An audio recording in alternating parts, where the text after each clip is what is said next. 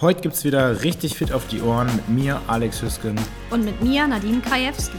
Das ist dein Podcast über Fitness, gesunde Ernährung, ein starkes Mindset und alle Themen, die euch dabei helfen, die beste Version eurer selbst zu werden. Jede Woche sprechen wir zu zweit oder mit spannenden Gästen über die Themen, die euch interessieren. Hallo und herzlich willkommen zu einer äh, Solo-Sode. Nicht ganz so solo, denn Nadine ist heute nicht dabei, aber dafür habe ich einen äh, tollen Gast. Ähm, Tori wird sich gleich einmal selber vorstellen.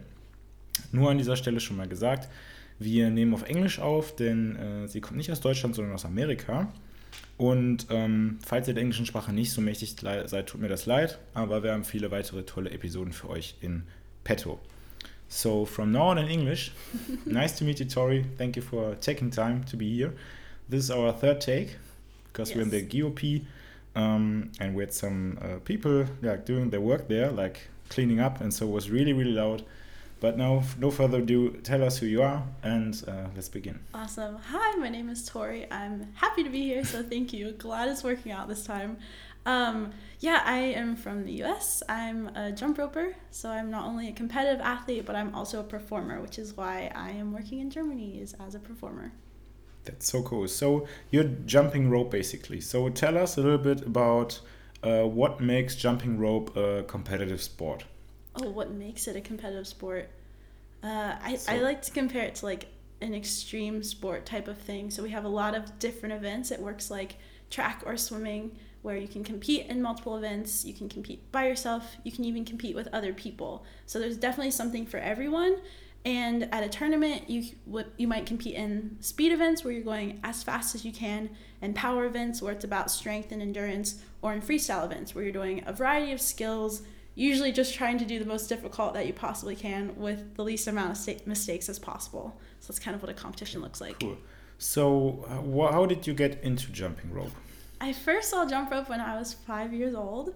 I saw a show slash competition of freestyle tricks, I absolutely fell in love and just knew I had to do what I was looking at. Well, to be honest, it's pretty amazing that someone decides that he or she wants to start something with five years old and sticks to it until she's 27. Um, so, what was the first thing that you saw, and how did you start from there? Oh yeah. Uh, so I first saw a freestyle event. So it's it's basically where people are doing different types of skills. So if you ever see my videos, it's usually freestyle videos and, and these types of tricks. And I was lucky that there was a team in West Virginia, which is where I grew up. So as soon as I saw that, uh, we went back home. I begged my parents to take me to this jump rope, like find this jump rope team, take me to this jump rope practice. I went, was absolutely terrible, could not jump. It took me so long to just even be able to do a basic jump. But my mom actually saw how much I loved it and how much I would go home and practice even afterwards. So she began learning how to be a coach and a judge in the sport. And now she's actually the co secretary general of the International Jump Rope Union. So my mom and I have basically grown up in the sport of jump rope so together. Cool. Yeah. And she's come to Germany a couple times to see my shows as well, which is really, really that's, cool. That's nice. Maybe we should just tell the people like they they could stop for a second and uh, check out your your Instagram um, so that they, they see what you can actually do and why we're sitting here together yeah. So what's your name on, on Instagram? It's Snorri B S N O R I B. or you can just look up Tori Boggs. That's me okay. as well. so um, if you're listening to this right now and you don't know why I'm talking to Tori, just check it out real quick and then come back to this podcast and be totally amazed of what she can uh, what she can do.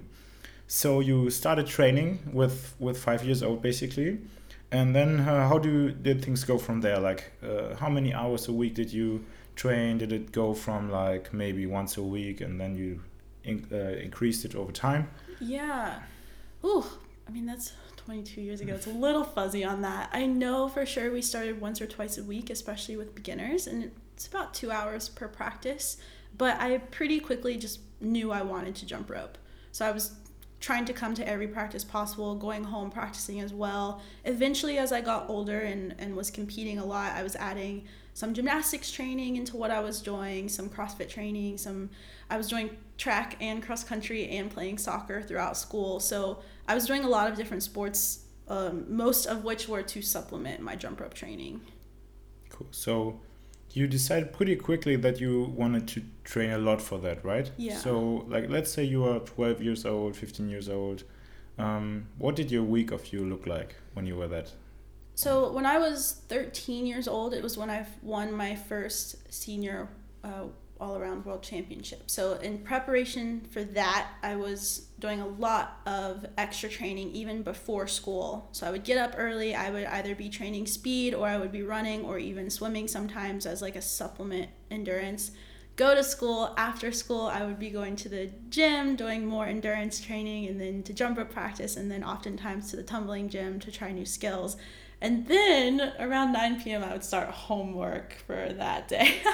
so my days were pretty full of, of really staying on track of, of organizing homework as well as training for the sport.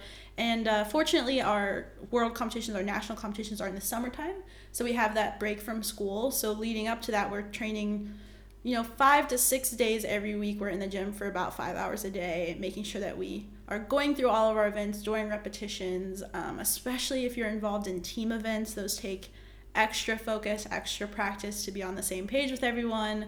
Um, but the cool thing about jump rope is that you can decide what you do in a competition. So you can compete on your own. You can choose to do team events, you know, or you don't have to. Yeah. So, so, what did you do? I did everything. Yeah. So I was doing a lot of solo events, but I also have won world championships with my pairs partner Morgan.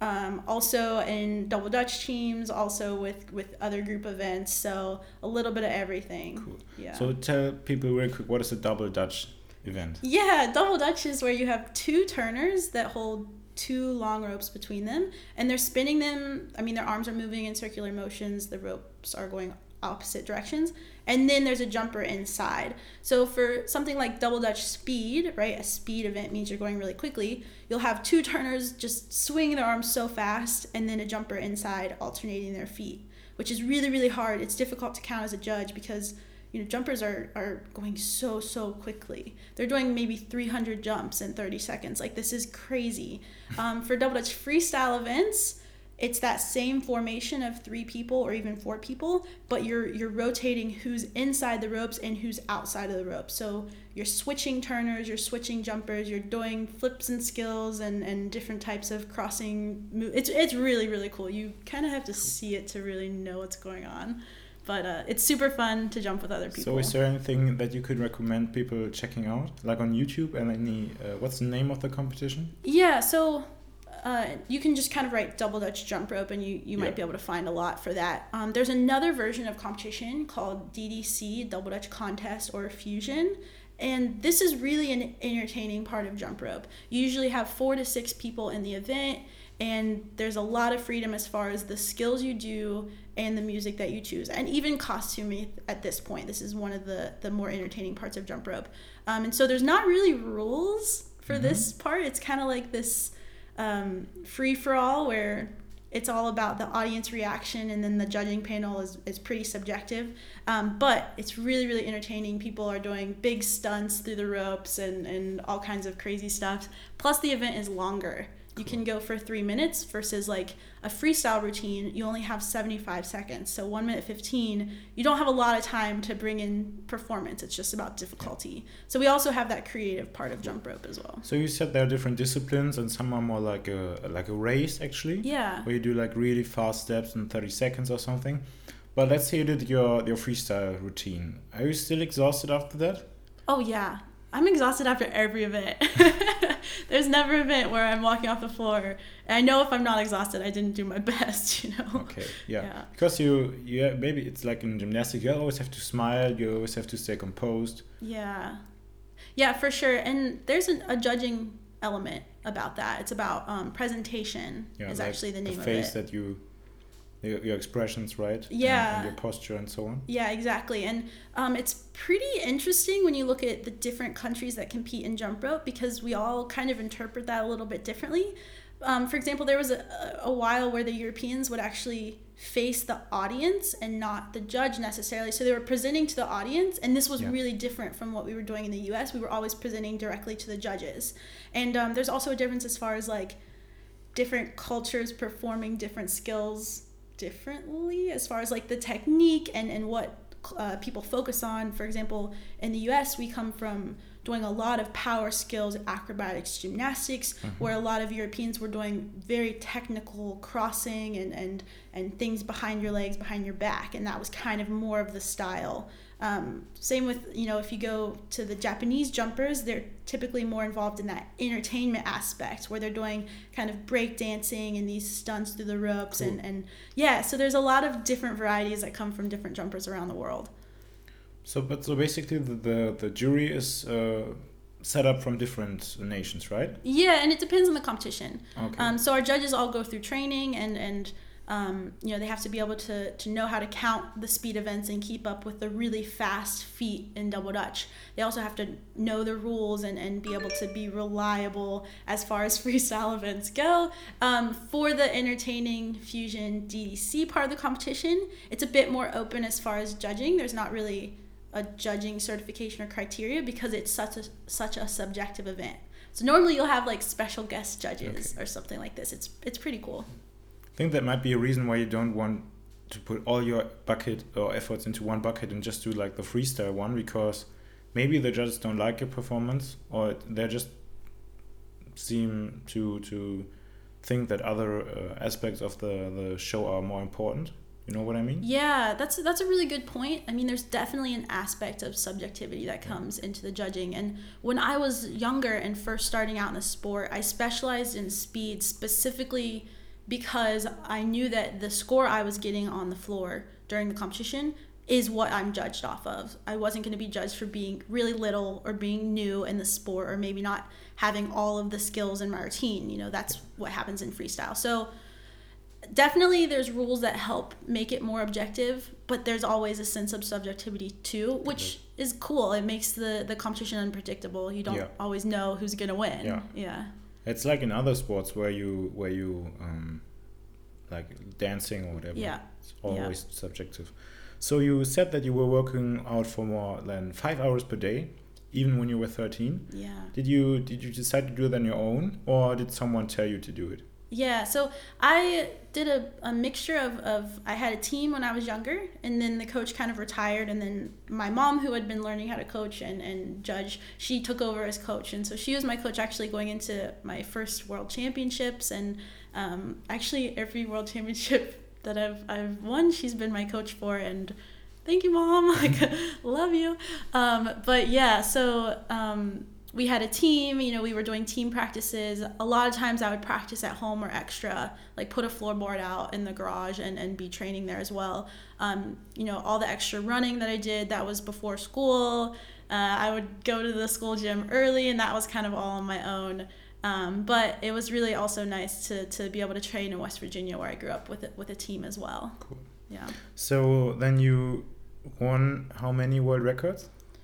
Um, Uh, no, not world records. Sorry, world championships. World championships. Yeah, I have 30 grand world championships. And so what that means is that, um, well, actually, a really neat part of jump rope is that you can compete in the, well, usually you have to qualify, but you can compete in a, a world title as far as like, you know, 12 to 14 age group world champion. And you have a world title if you win that. Um, but the best of the competition in the age division groups, they'll all qualify for the finals on the very last day of competition, which is just regardless of age. So it's all Okay. about skill. You can compete against, you know, you have 30 year olds competing against eight year olds, could even happen.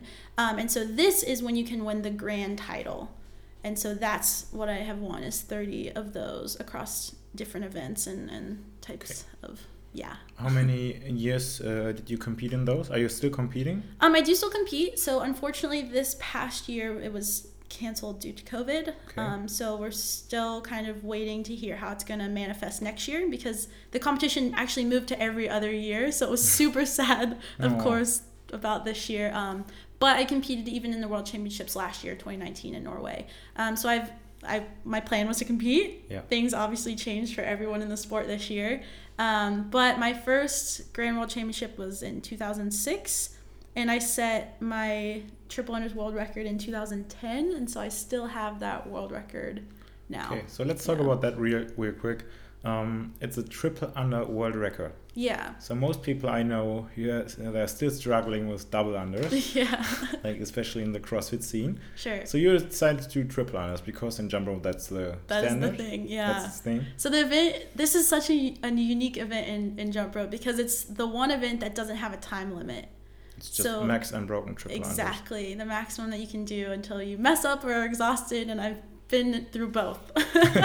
um, and so, yeah, my first time I got the record uh, was at 330 triples, and that was back in 2010. And then um, I can't remember when I, I set the new one. What is my record now? Now it's 412 triples. and- But not from you. no, that's yeah, that's my record. It's 412 But I can't remember when I I set that one. What year it was? Maybe 2016 or 8, 17. I don't know, something So like this. Is there anything even coming close to that? Um, that's a hard thing to answer because uh, you just never know. With triple unders because it's it's like not a timed event and when you mess up you're literally done. Yeah. so it, it's really hard to predict going into a competition like how it's going to go. And i've been in competitions where i've trained so hard for triples and was really excited to be able to to probably set the record that day and i got 10 triple unders and i was done and that that was a lesson that i learned you know like so that year was out and that's totally happened to me before or where i've tied the world record twice in a row you know this type of thing where you still get it but it's also a little bit like ah one more triple under and i could have had it so these types of things really really happen and it makes it a bit unpredictable and uh, really But- quite a scary event I, I think so. But but there are the other athletes as well, right? And are they? What are their scores? Are they close to your one? um i don't exactly have a number from the last world championship i want to say the next place was around 200 but i i'm not sure so Okay, don't okay. quote me on that i'm i'm Okay, so just for for record, you got more than 400 right now. yeah 412 yeah 412 triple unders. That's impressive. How long in minutes is that? Um, it's I think between five and six minutes. Yeah, of doing triples. Yeah, everything's burning at that point. I guess. I guess. yeah. Like I said in CrossFit, people are still trying to get double unders, right? Yeah, yeah. And there were I took a competition where we had to do triple unders actually, and but we had to do 25 combined as a team. okay. It was like uh, with dumbbell work and burpees, and then single unders, double unders, and triple unders. And uh, every teammate had to do at least one. Like the double unders have to be unbroken and so on. And I did 24, and my teammate did one. So I'm pretty proud of that That's actually. nice. yeah, that's great.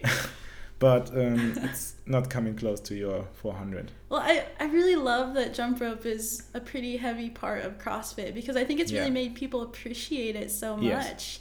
And especially growing up in the sport where, you know, you kind of get teased sometimes. I haven't had that many problems, but I definitely know a lot of guys who've gotten teased about being a jump roper and no one really understands the amount of work and, and difficulty it takes to Yeah. just get one skill. So now we have this whole CrossFit community that 100% understands all of the work that's necessary and this is really really cool, Cool. yeah So I, that's the thing I like about CrossFit because people appreciate like weightlifting Yeah. way more. They appreciate gymnastics. They appreciate runners. They appreciate that jump ropers. That's cool. yeah Um, so have you ever like worked with a CrossFit gym? Did you do a workshop or something? Yeah, yeah. Requesting it. yeah i've done workshops to help people kind of break down single unders double unders triple unders that type of thing um, super fun to work with with crossfitters um, especially because they're mostly adult learners and this is something different coming from the world of jump rope I've traveled all around the globe teaching jump rope, but it's it's usually to children and, and growth grassroots of the sport a- abroad.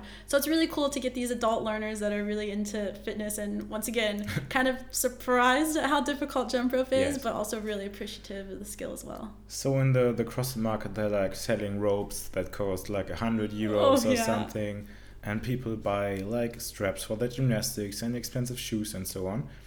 But what do you think is the biggest limiter for them? Is it just that they got don't have the coordination, or is it the level of endurance or basic fitness For jump rope specifically. for jump rope? Yes. Yeah. Um, I think there's actually a lot that goes into the equipment. Um, just before you start doing CrossFit or using a rope in CrossFit, maybe don't spend like 80 euros on the rope and just get something a lot cheaper and just break down the skill. Because a lot of times I'll go into the gym and people have these really nice CrossFit ropes. No offense to the CrossFit rope companies that are like making bank selling them, but it's it can get really frustrating because they don't know how to control this really light rope or this wire rope Yeah. and then they keep getting hit and and I can just see the frustration and they're like okay let's break down just focus on a single under a basic jump getting the technique correct. Use this rope that has a bit more weight on it so you learn how to control the rope and then as you start training let's move on to to the more advanced ropes so. I always tell people like when they, they got a rope like that and they don't even do can do a double under, it's like trying to learn to ride with a Ferrari. yeah. You don't want to get into the that fast kind of car at the first place. yeah Um, so just to, to sum it up, you say you gotta get a cheap one and a heavy one. Yeah. So generally, and actually, it's on my Instagram too. I have a video about the different types of ropes and why you use what. But um, we encourage beginners to start with a heavier beaded rope.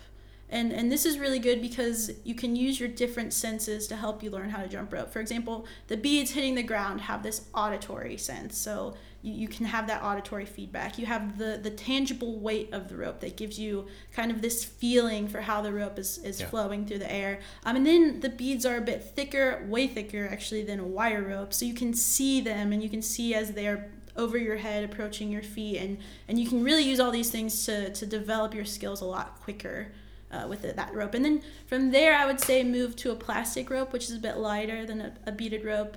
Um, it's a bit more flexible. You can start doing more difficult skills. I as mean you by, learn. by beaded rope those made of steel? Oh no, um, beads are like little plastic pieces, maybe Ah, one or it. two inches. What would that be in centimeters? Like two and a half to five Yes, centimeters. perfect. Um, and uh, yeah, usually they have some color. They're probably and there's little pieces on a uh, probably cloth, thin cloth rope. Yeah. Um, and so those are really good starting points. Cool. Um, and you can use those outside, whereas wire rope, 100% do not use that outside. It just eats it apart.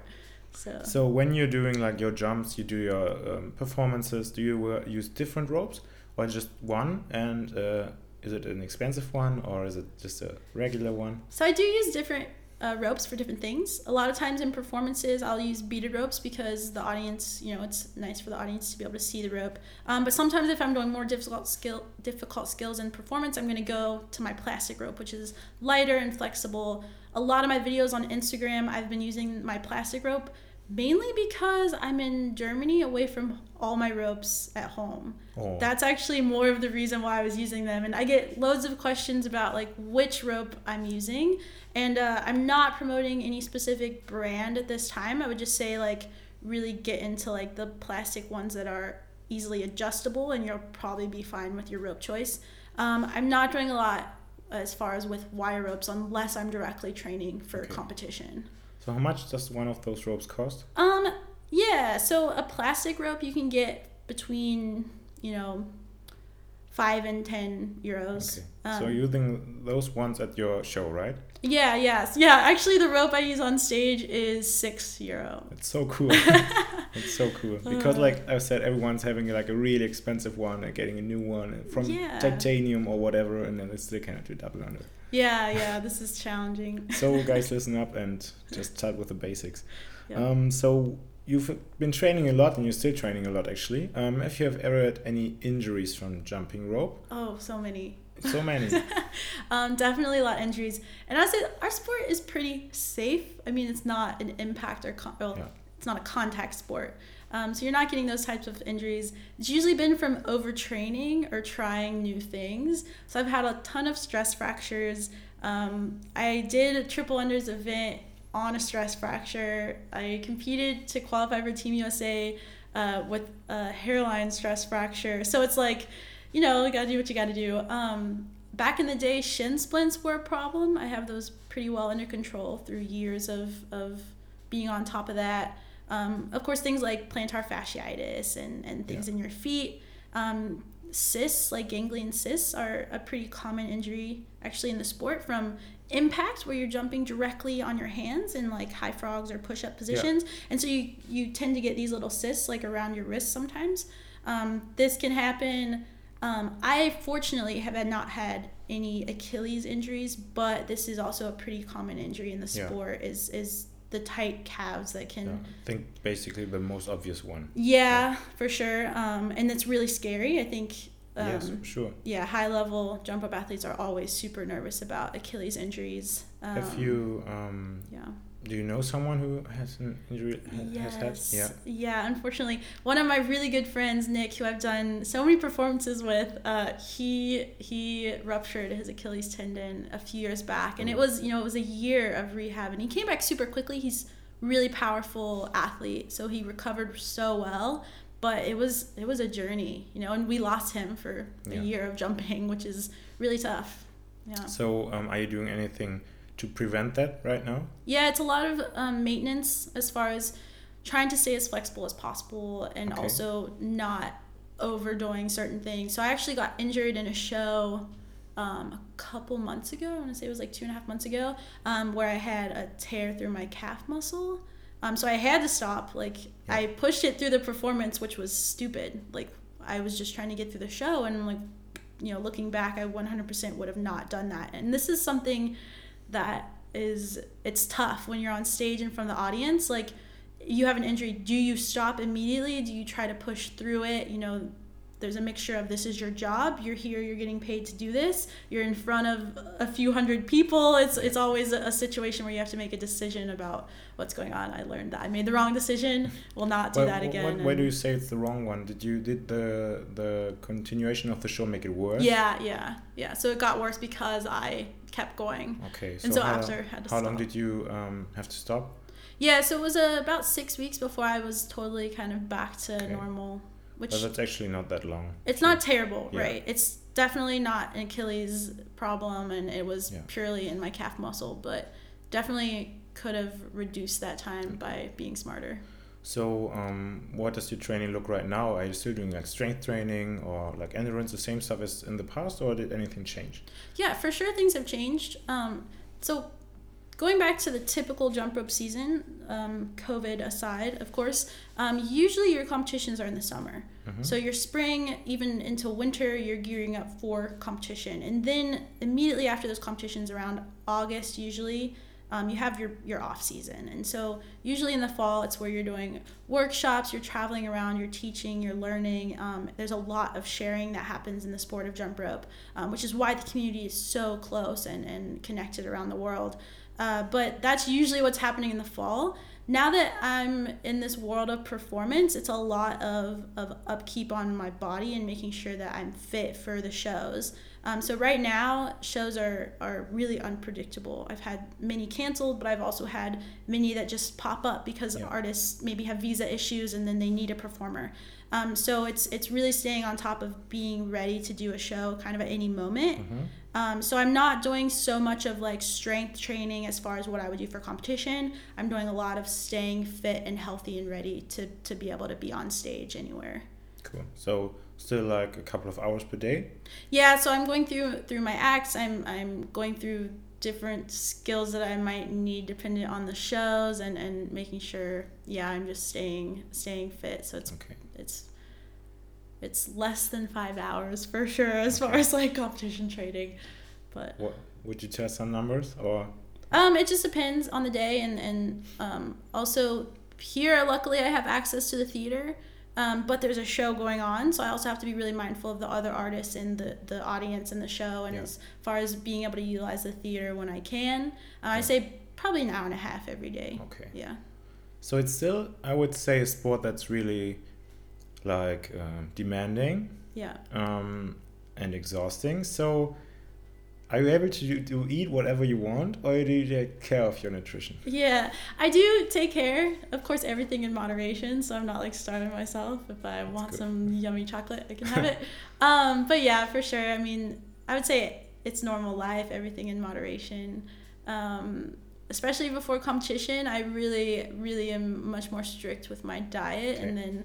Um, usually after like nationals would kind of reward myself with like some french fries and Got it. chicken tenders and stuff um, now it's just a general healthy diet So, would you maybe tell us what a day of you looks like, like nutrition wise and training wise? Because you're still an athlete and you gotta perform.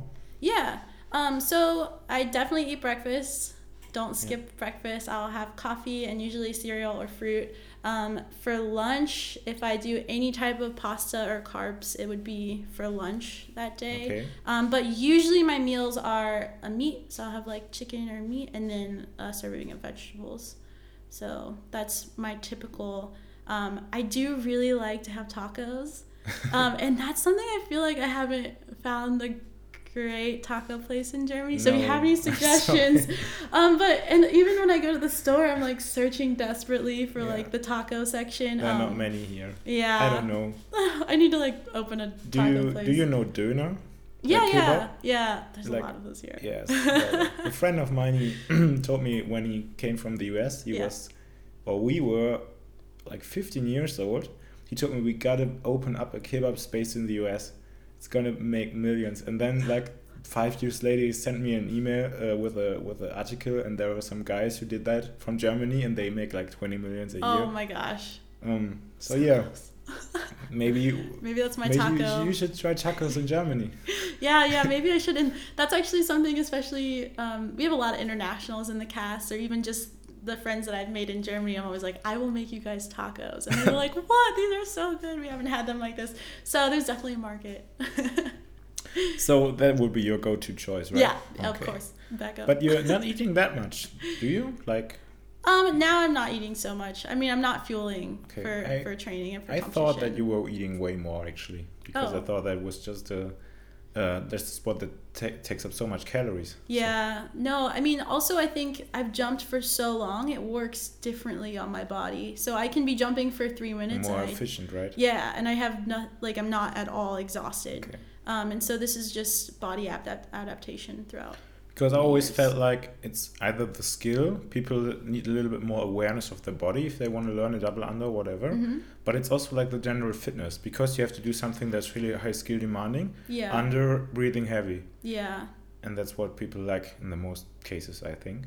Yeah, yeah, I can for sure see that. Um, sometimes we'll have the enigma cases where that's not, you know, we'll have kids come in the gym that really are not coordinated, and then they can pull out these like amazing jump rope skills, and it's just you know, one of those things you can't always explain. No. Sure. Okay, so um, let's come to our last questions. Um, you said that you had some injuries, yeah. but there were were there any like struggles, like athletic struggles you faced during your career? Yeah, for sure. I mean, I've had to miss a year of competition. You know, that's happened a couple different times. Like I had a really serious back injury and I Okay. wasn't allowed to jump. I just couldn't risk it, you know, that year. Um, I had a really scary problem with my thyroid where I had to totally stop jumping for a year as well. Um, and, and looking back, it seems like a pretty small part, but at the time, not having jumping, not Yeah. not being able to compete, of course, after training all year, uh, it was one month before the competition. You know, this is really a heartbreaking moment for any Yeah. type of athlete, and I think that's also what's happening. I think right now for athletes around the world is you know with the Olympics, even with our world tournament getting canceled, like that's that's a generation of athletes that is yeah, they put like more affected. so many years into it yeah, for one yeah. moment. Yeah, and so so this is, you know, really sad part of the world, but all you can do is just do the best you can for the next time. And um, I would love for jump rope to be in the Olympics sometime soon, and uh, that would be pretty cool to ever have a chance to be a part of that. Yeah. But we'll see. Do you think it's realistic? Um, I do. Are they talking about it? Yeah, so we're an observational sport right Cool. now. Um, and so we've been working really hard as far as the International Jump Rope Union to grow federations around the world. Um, so Germany does have a jump rope federation. It's a country that does have jump rope, but there, of course, are many that don't. So we're, we're working to make that happen, working to help events happen in those countries. And uh, that's how you do it, is just keep growing the sport Wish you the best of luck. Yeah, thank you. All right, so um, you're right now working at the GOP. Yeah. Uh, there are several like uh, what's called very theaters. I would Yeah, say. yeah. Like one is in Essen, where we're sitting right now. Um, is there any chance for people to see you, or are you leaving right now? Um, so if you want to see me, I will be working in Munich the beginning of November. Um, but it's really short, and uh, my show, uh, the show I was just in, actually in Essen and Hanover, um, we have a show break. But we'll pick back up next year. Uh, we go to Munich and Münster, and I'm not sure where else. And then eventually we'll get to Bonn and Bremen. Cool. Um, so yeah, you just have to kind of check because the schedules change and. So you're still planning to to work in Germany for a couple of years or months or? Yeah, I mean, you never know. First of Yeah. all, um, I do have a visa, so I'm able to work here, which is exciting. Um, but yeah, like right now, for example, it's super unpredictable, and um, this show in Munich just happened as of last week, as we found out about it. So you never really know. Um, I do really love performing. I love being in Germany and learning a lot about the Germans and the culture here and um, everything that they have to offer. I still need to work on my German, so uh, I don't think I'm I'm done with the country yet. You know, like I, cool. I have a lot to learn still. Cool. So, um, how does working for like a theater look like? Yeah. So every theater for, um, I mean, GOP is different as far as like how the artists live, the theater itself, how the theater works and, and functions. And so this is really quite exciting because each time we move to a new place, the show changes a bit because we have to adjust to the, the settings of the theater. But also the audience is different and, and the feel for the city is different. And um, you're never really doing the same thing twice, which is, you know, you you think about an act on stage and a lot of people are like doesn't that get boring you're doing the same act every day and, and actually it's never the same. Even if the skills i'm doing are, are most likely the same unless i have you know a mistake on stage and have to adjust or something the audience and how they react is different every single show. And uh, you know we know that the friday night and saturday night audiences are probably going to be a bit more into the the shows as far as like cheering goes. Um, and then the sunday audiences we have a lot of children and so that's really cool as well to especially as a jump roper i think kids love to Yes. see it and so i love to engage with, And with that as well and crossfitters yes um, and so you you you never really know what's going to happen and, and the audience reacts differently and even across different cities um, it, it kind of depends a bit on the theater for example in hanover the um, the gop is, is very small inside Mhm. and it's very intimate and i really love this setting because the audience is so close and you feel so surrounded and, Yeah. and they're very warm there and it's really really nice feeling and um, the theater for example in bad oeynhausen hopefully i said In that right bad oeynhausen Bad Oeynhausen. Okay. yeah yeah yeah um, the theater there is absolutely beautiful but it's huge. And so when you're you're in front of an audience you feel quite far away. Yeah. same with kind of bremen the theaters like this it's Which actually is which is difficult for jump roping, right? yeah it can be hard. It can be hard as far as like feeling the energy of the audience. Um, and even if the audience is, is warm it's just different. Yeah. it's a different feeling. And and so you'll get like if you go down to munich you have a really warm audience kind of more vocal as well so you kind of Okay. learn differences Yeah, about we just the, had a short chat about that. Yeah. people from Germany are so different. yeah Like from different, even like from Düsseldorf to Cologne, which are right next to each other. okay They are like competing all the time, yeah and they say, "I don't like the people from Cologne," and so on. oh no okay okay Cool. Um, is there anything else that you like wanna wanna say that something uh, you might give as an advice as a professional a professional athlete maybe, or if people would uh, like try to find out more about jump roping or whatever comes to your mind. Okay.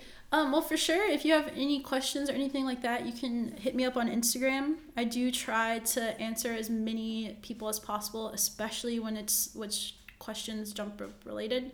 Um, and so I, I do try to get to those. Um, there's also a few tutorials on my Instagram as well if you're just picking up a rope for the first time. I would say don't underestimate the the power of a jump rope. You know, like you first of all you can do it anywhere. It's really inexpensive. You can develop some incredible coordination and skills, and it's really just a great training tool, even if it's not your sport of choice necessarily. So, feel free to try out the jump rope. I'm always happy to help anyone and, and try to spread the sport as much as possible. There's just one thing that just came to my mind, and then we're gonna end this one. Okay. Um, the first time I saw your Instagram channel, there were like I don't know ten thousand followers or something, and now you got one hundred sixty-five thousand. oh, yeah, yeah. So, how do you feel about that growth? Like, did you do anything for it? Is it too much? Are you happy with it? okay. You know what I Um, mean? Yeah, I'll break that down a little bit. So, um, my Instagram was more of like a personal Insta for quite a while. And then um, I was working here in Essen with GOP actually. We had our premiere week, and then, like, I think within 10 shows, the theater had to close because of COVID. So I was kind of stuck here. Like, we didn't want to leave because we didn't know when the show was going to open, and we knew we probably couldn't get back into Germany if we did leave. Um, so I, I had this kind of time that I didn't normally have as far as as promoting jump rope. And there was a contest on Instagram. It was like the Blinding Lights challenge, um, where you have to like do a dance to that song. And I was like, yeah, I'm just gonna put out a video where I jump rope to that song, just random. And at that point, I had I think six thousand followers on my Insta, and um, I put out the video and it went pretty well. Like I got a lot of nice responses, um, and then I was like, okay, I'll make some more videos because some people were like, yeah, you should jump more and it just kind of went from there. I just started making these jump rope videos, and the more messages I got from people as far as like, hey, we were having a rough day and your video really made us smile. I was like, oh man, that's super cool. Or like, hey, we never knew that this was possible with a jump rope. Thank you for for showing us. Or hey, now I'm inspired to pick up a jump rope. And I'm like, oh, well, I can't stop now. So man, these like people are the best. So it just kind of went from there. And um, I've been really fortunate to have just such sweet positive followers and um, you know it's about promoting good vibes and really the health benefits of, of jump rope and and just trying it out. And maybe you don't want to jump rope and uh, if i can help brighten your day in some way like oh i'm so grateful for the opportunity to be able to do that. So that's kind of the instagram story. It was really not my plan at all. It just kind of happened. Um, yeah. But at least you you gave something positive to the world even if you at least inspired one person to pick up a rope, oh. do something about his or her fitness maybe, or get a little more confident. Just, yeah. Just a great opportunity. Yeah, for sure. I'm, I'm really thankful for, for being able to give that. I think that's a nice closing. Thank you for listening so much und in der nächsten Woche hören wir uns wieder auf Deutsch wieder. Thank you, Terry. Danke. Wenn ihr Interesse an Supplements habt, dann könnt ihr gerne unsere Rabattcodes nutzen. Gleichzeitig unterstützt ihr damit aber auch unseren Podcast. Spare 10% mit dem Code OHREN10 auf alle Hart- und Bubble-Produkte, zum Beispiel auf das Fischöl und auf den Pre-Workout und spare 15% auf das CBD-Öl von Halfpipe. Da lautet der Code übrigens OHREN15. Ähm, beide Produkte sowie unseren Link zu den Produkten von Edubili findet ihr in der Folgenbeschreibung.